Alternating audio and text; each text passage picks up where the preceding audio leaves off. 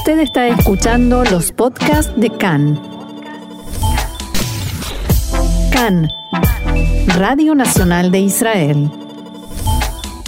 Seguimos en CAN en español, en nuestro apartado de entrevistas, y hoy tenemos aquí con nosotros en línea a Yakov Amar Rothstein, que es voluntario, Midnadev en hibrid, en la organización Ag Gadol o Hermano Grande, que se dedica a voluntarizarse a ayudar a Hayalim Bodedim, a soldados solitarios, que para quien no haya escuchado nunca el término, son soldados que vienen, eh, jóvenes que vienen solos a Israel, hacen el servicio militar y no tienen familia aquí que les acompañe.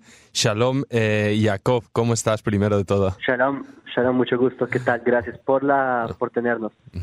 El gusto es nuestro y gracias por, por estar con nosotros. La primera pregunta es sobre a Jacob, un poco para conocerte. Preséntate y por qué decidiste unirte a esta organización Ag Gadol.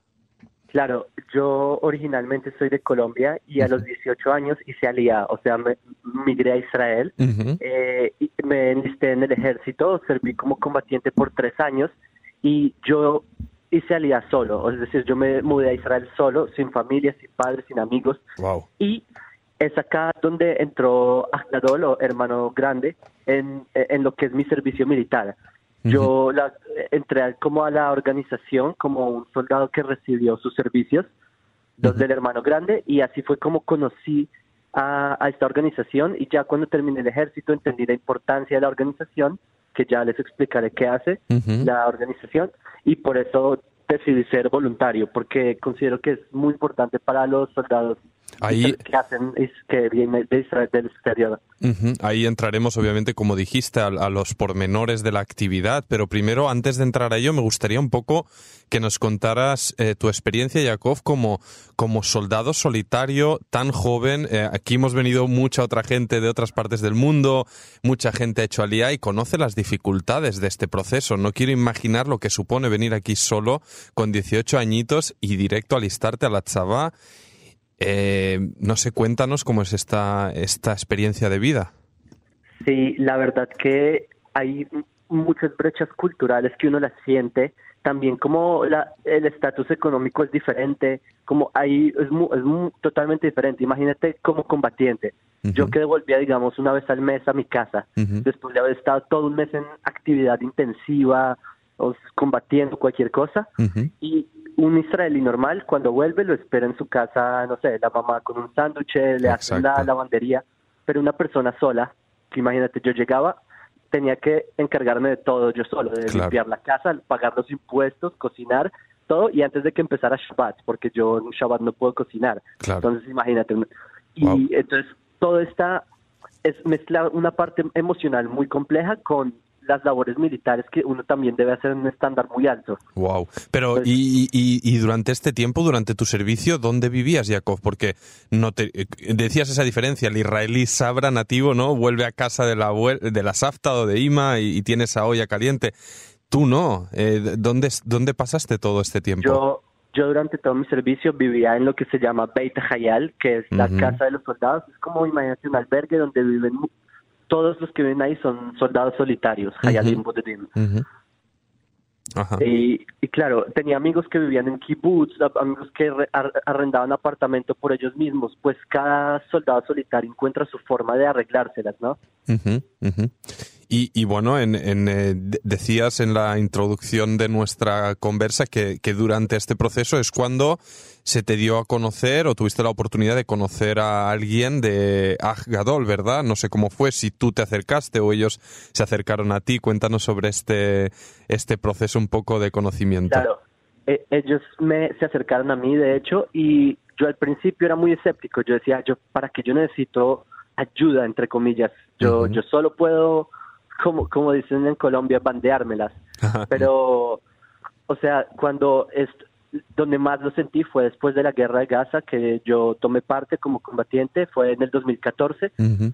como la el- crisis emocional, se podría decir, fue, fue dura. Wow. Y el hecho de que haya, haya habido alguien que esté ahí, que pueda, que me entendiera, porque yo le podía haber comentado sobre lo que todo lo que pasó a mi familia o yo que sea un, a mi comandante no es lo mismo, a un, como a alguien que ha vivido tus mismas experiencias, porque esa es la idea de hermano grande.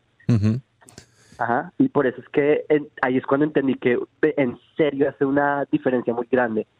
¿Dónde notaste que, que ahí tenías esa empatía? Porque, bueno, no vamos aquí a preguntar sobre los detalles ni, ni cuáles fueron tus actividades en lo militar, pero sí en lo emocional. Me gustaría un poco saber, eh, bueno, a, qué dificultad te enfrentabas de repente y cómo esta persona logró comprenderte, porque tal vez él había pasado por algo similar. Sí, te voy a explicar. Más que todo, pues, eh, eh, hay demasiados hermanos grandes en la organización, así que cada mi ejemplo específico quizás es diferente a cualquier otro, ¿ok? La idea es que todos los voluntarios en Hermano Grande fueron soldados solitarios ellos mismos. O sea, todos saben qué es, qué es haber pasado por un servicio militar así, todos saben los obstáculos que debemos enfrentar. Entonces, cada vez que yo tenía un obstáculo en el ejército, eh, por ejemplo, burocracia, ir al banco, cosas difíciles que, técnicamente son difíciles y emocionalmente cuando, imagínate, tú vas a un banco y te, y te dan documentos y uno no sabe hebreo, pero cuando tú tienes a alguien que te explica cómo se hace, tú logras pasar ese obstáculo. Entonces, personalmente para mí es como una guía, como digamos alguien con una antorcha en la oscuridad, algo así, tú sigues la antorcha y así sigues tu camino, algo así. Ya fe. Y esta esta ayuda, este hermano que está ahí en, algún lugar y que lo sientes, que te ayuda, ¿cada cuánto eh, está disponible? Porque no sé si, si siempre que tienes un problema, pues tú puedes acudir a él o... Eh, bueno, aquí tal vez ya entra la, la, siguiente pregunta, que es cómo funciona la organización y cómo funciona este voluntariado de este hermano grande que ayuda al soldado solitario. Sí, entonces, para el te, explicaré primero cómo funciona y luego entrar en el detalle de, cómo la comunicación. El primer requisito para uno ser un hermano grande es que uno mismo hizo el ejército como soldado solitario. ¿Por qué? Porque así uno habla el mismo idioma, no idioma la, la, la lengua, sino el mismo, la misma emoción, los mismos sentimientos, y eso es como la primera base. Claro. Segundo, eh, la organización hace un muy buen match, hace una muy buena conexión, por ejemplo, combatiente con combatiente, unidad con unidad o personas que hablan que son del mismo país, misma cultura, para que haya más comprensión. Y todo el al principio se hace una se conocen, salen juntos, no sé, lo invita cuando es cumpleaños del soldado lo celebra con él o cuando el soldado tiene ceremonias militares piensa que todos los israelíes, sus familias vienen con letreros, se dicen más alto por cumplir sus... un soldado solitario no tiene eso, pero que sí tiene a su hermano grande de la organización, que viene y lo apoya y, está con él. Entonces, él viene a, llenar como ese vacío que hace falta. Ya fe. Entonces, eh, eh, entonces, ¿tu hermano grande también era de origen latino? Eh, no, esa es otra cosa, que uno puede pedir a uno le preguntan cómo te gustaría que fuera, qué características. Yo pedí personalmente a alguien que no hablara español para poder así mm. expandir más mi como mi cultura israelí. Entonces eh, me dieron a alguien eh, de Estados Unidos y así manejar el inglés, el hebreo. Con la cabot. Con. Y, y, bueno, entiendo que, que, esta experiencia pues te resultó mm, positiva, imagino, y, y, y de ahí pues eh, cuéntanos cómo tú también decides pues, pues ponerte a voluntarizar, ¿no? Y, y tú, pues una vez terminas tu servicio, decides también convertirte en un hermano grande. Sí. Mira, ahí durante todo el servicio vi que, o sea, uno uno tiene el potencial, los soldados solitarios tienen mucho potencial, pero en el camino hay muchos obstáculos, bien sean de idioma o económicos, lo que sea. Cuando, en mi caso, el, ese hermano grande siempre me ayudó a pasar esos obstáculos.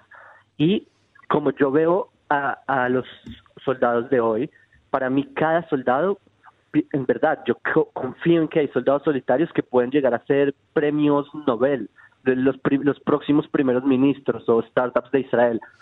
Pero todo depende si ellos logran pasar esos obstáculos. Y por eso es que yo decidí unirme a Hermano Grande, para poder ayudarles a pasar esos obstáculos, para que ellos logren triunfar y una vez entren a la vida israelí, o sea, terminen su servicio militar, se absorban en la sociedad israelí, logren tener éxito y ellos sean la siguiente generación en ayudar. Me gustaría saber, Jacob, si tú eras consciente antes de venir antes de tu alía, de estos obstáculos de los que hablas y que son evidentes, porque hay dificultades en el camino, me gustaría saber si lo tenías a priori esta idea de que habrían obstáculos en el camino y dos, si consideras que lo superaste con éxito. Eh, la verdad, hay, hay todo tipo de obstáculos, ¿no? Hay dos, unos que ya tenía en mente que existían, otros que no. Los que no, pues, sabes, uno los aprende a las malas y los que sí sabía que existían no sabía que eran tan graves. Entonces, eh, se puede decir que uno nunca conoce la magnitud del reto, pero tiene alguien que lo acompañe, uno, siempre, uno lo puede superar. Eh, es básicamente. Y, y ahora, como voluntario de la organización, ¿te haces cargo o, estás acompañando o eres el hermano mayor de, de, un soldado solitario o de varios o cómo, cómo, cómo se reparte esta tarea? Sí, yo tengo varios que eh, como hermanos menores, digamos, que, que, yo acompaño. Y además que la organización tiene muchos proyectos. La organización somos 600 voluntarios aproximadamente y damos servicio directo, o sea, acompañamiento a, mm, yo diría, más de mil soldados y 500 jóvenes antes del, de reclutarse, pero hay otros proyectos como en Beita Hayal, como te mencioné, las casas de soldados, hay demasiados proyectos, yo tomo parte en varios y para que entiendas sobre cuántos tipos de Hayalimbo de Dimay, de soldados solitarios, hay por ejemplo beduinos, que muchas veces no, en la sociedad no está muy bien visto que se recluten. Entonces, cuando entran al ejército, se vuelven soldados solitarios porque deben irse de sus casas. Entonces, yo estoy involucrado con ese tipo de soldados. Wow. Entonces, hay de todo, hay de todo. Qué interesante, ¿no? Y cuéntame sobre y, cómo es esta esta inserción de este Hayal Bodet beduino, tal vez del Negev, que, que, deja su comunidad y de repente se mete de lleno en este en este kibbutz galuyot que es el, eh, el ejército israelí, ¿no? ¿Cómo, es esta experiencia? Es, es, o sea, este es uno de tantos ejemplos. También te, quiero mencionar otro. Por ejemplo, alguien de ultraortodoxia, de las minorías que no creen en el Estado israelí así, imagínate un joven que quiere entrar al ejército y entra al ejército. Ya no puede volver a su casa, lo, no está bien visto. Él también se vuelve un solitario y también lo adoptamos como hermano menor. Vaya. Y, y siempre eh, lo bueno del, de la organización de Ajgadol, de hermano mayor, es que es, es muy bueno haciendo match entre, o sea, conexión entre hermano grande y hermano menor. Sí, eh, y, te, eh, y te voy a contar una historia muy interesante. Un ultra ortodoxo, que él fue ultra ortodoxo y ya salió de ese mundo. Él fue el hermano mayor de un beduino. Así que y muy exitosa conexión. Eso da para, yo creo, para un reportaje, por lo menos, y no para una película. Es un gran tema. sí, total. qué bueno, qué bueno. Y, y Yakov, cuéntanos, bueno, más allá de, de, la tarea concreta esta, o sea, tu, eh, tu tarea de voluntario es, eh, ha quedado clara, ¿no? En la conversación que es ayudar a estos soldados solitarios que vemos que no solo son estos Olim Hadashim, sino nos acabas de mencionar dos casos concretos muy interesantes y a tener en cuenta. Pero además de esto, ¿qué supone para ti a nivel personal em, ser voluntario? Dar tu tiempo gratis, porque esa es la palabra, ¿no? O sea, regalar tu tiempo para contribuir a mejorar la vida de otra persona. ¿Qué supone esto para ti a nivel personal, emocional?